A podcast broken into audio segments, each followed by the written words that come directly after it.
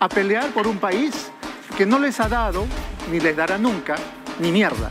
Hola chiques, hola chiques. Tu moda progre no es inclusiva, solo es una pose.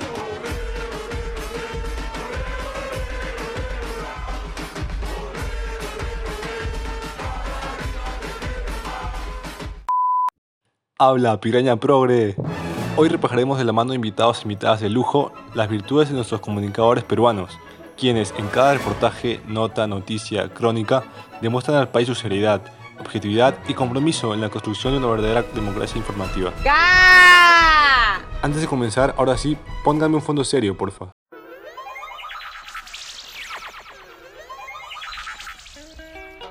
Este mensaje va para los y las jóvenes del país.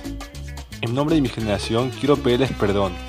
Perdón por entregarles un Perú mucho más pendejo que el de los 80. Perdón por Vizcarra, Massetti y los otros 485 conchudazos. Perdón por la viveza y criollada. Pero hoy, hoy te necesitamos más que nunca. Ponte la camiseta. El Perú eres tú. Elígenos.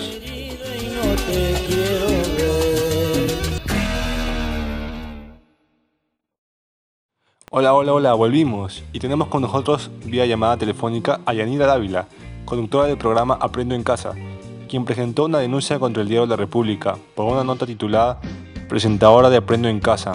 En este momento he dejado de ser de la U. Cuéntanos, Yanira, ¿cómo te sentiste ante este hecho?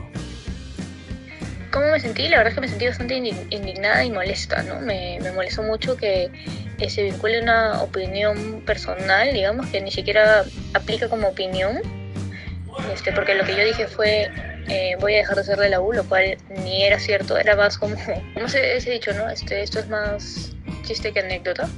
Eh, y me parece pésimo que a partir de eso hayan dicho como conductora Aprendo en Casa, dice que ya no va a ser de la U, o critica la U, o sea, ¿qué, ¿qué, tiene que ver que yo sea conductora de Aprendo en Casa? ¿Qué tiene que ver mi trabajo con, con mis preferencias por un equipo de fútbol? La verdad es que me sentí muy indignada, sobre todo por la República, ¿no? No, no entiendo por qué hicieron eso. Eh, felizmente el Tribunal de Ética falló a mi favor y espero que no lo vuelvan a hacer y que no se vuelvan a meter conmigo ni con ninguna otra mujer. Gracias, Yanira. Ahora te invitamos a quedarte con nosotros para escuchar a los especialistas invitados.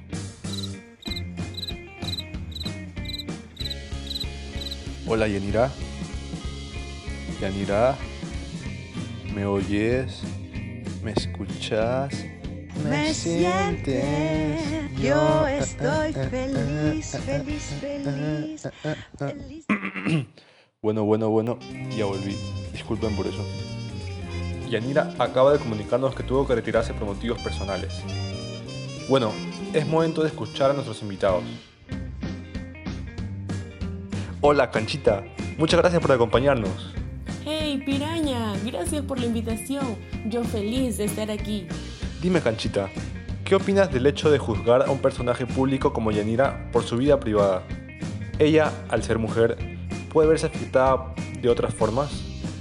A ver, primero el hecho de aparecer en algún medio de comunicación de por sí te expone mucho más. Hoy la esfera pública y privada se han fusionado, lo personal es político y viceversa. Habermas 2004 en Historia y Crítica de la Opinión Pública. Sin embargo, esto no significa que los medios de comunicación puedan difundir contenido noticioso sobre el personaje y fomentar discursos de odio. Además, dado que vivimos en una sociedad racista, machista, xenófoba, existen grupos más vulnerables que otros. Por ejemplo, Yanira recibió amenazas por sus redes, comentarios misógenos y hasta deseos de muerte por parte de la hinchada crema. También nos encontramos con Jorge Legumbre, gran comunicador, amigo del alma. Hola piraña, siempre es un agrado estar aquí.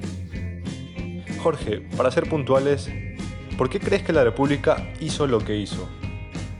Respondo a esta pregunta con otra pregunta. ¿Por qué baila el mono? Exacto. Bien sabemos que la República se encuentra dentro de los periódicos más prestigiados del país. Sin embargo, ¿cómo es posible que este tipo de noticias de una relevancia casi inexistente sea publicitada de esta manera? Y más sabiendo lo perjudicial que sería para Yanira darle este tipo de importancia a este hecho. Esto, mi querido piraña, como podemos ver, es la viva prueba de cómo por plata baila el mono. Una noticia sensacionalista lista para ser devorada por todo aquel que tenga afinidad con este equipo. Y creo que sabemos que el peruano es futbolista, ¿eh? Y al menos la mayoría se divide cuando juega el clásico. ¿Qué vende más? Decir que un programa educativo que llega a muchas casas, a pesar de las dificultades, está logrando que al menos unos pocos estudiantes tengan algo que aprender. O que una comunicadora que logra este, esta educación en casa deje de ser de los equipos de fútbol más conocidos de Perú. Eso significa más vistas, más búsquedas, más clics, más consumo, más dinero. Gracias Jorge, un placer casi sexual escucharte. Nos vamos a una pausa y regresamos para un siguiente bloque informa crítico. Hola, hola mis pirañescos. En este segundo bloque nos acompañan dos estudiantes que en unos años enfrentarán esta hostil selva de los medios de comunicación.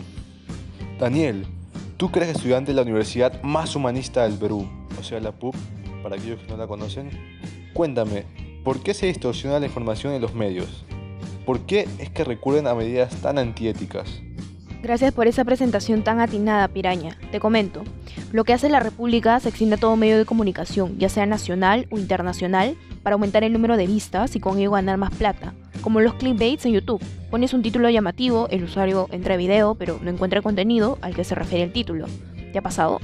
Porque a mí siempre tengo que entrar a buscar películas en YouTube porque no me alcanza para Netflix. Algo semejante pasa con la prensa peruana. Pones un titular llamativo, exagerado, el usuario cliquea la página y cuantas más vistas asegures, más plata cobras por los anuncios. Ahora bien, el creador también tiene que ser rata, piraña. Tiene que sazonar la noticia, saber venderla, ¿me entiendes? La cosa es apelar a la emoción y exagerar lo más que se pueda.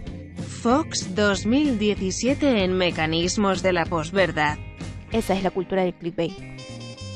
Para cerrar, señor acá, por cierto no tenemos invitada a Keiko y esta vetada de Piraña Progres, sino que estamos con Kiara. A ver Kiara, cuéntanos, ¿cómo debe actuar el medio de comunicación? ¿Qué podemos hacer nosotros? Danos esperanza, por favor. En cuanto al rol de los medios de comunicación, puedo decirte que el rol principal es proporcionar a los ciudadanos información veraz y oportuna, además de servir como canal de expresión para la sociedad. Martín Barbero 2010 en De los medios a las mediaciones, comunicación, cultura y hegemonía. Teniendo en cuenta esto, una práctica tan recurrente como el clickbait no debe seguir practicándose, ya que le hace daño a los medios de comunicación y a la sociedad en general. Como Yanira expresó, es una pena que un diario con tanta trayectoria como La República haya actuado de esa manera motivando el hate. A nosotros, como audiencia, nos toca la parte más importante, decidir si creer o no lo que nos cuentan los medios. Hay que preguntarnos, ¿verificamos las fuentes o solo nos hagamos en esa cantidad de información?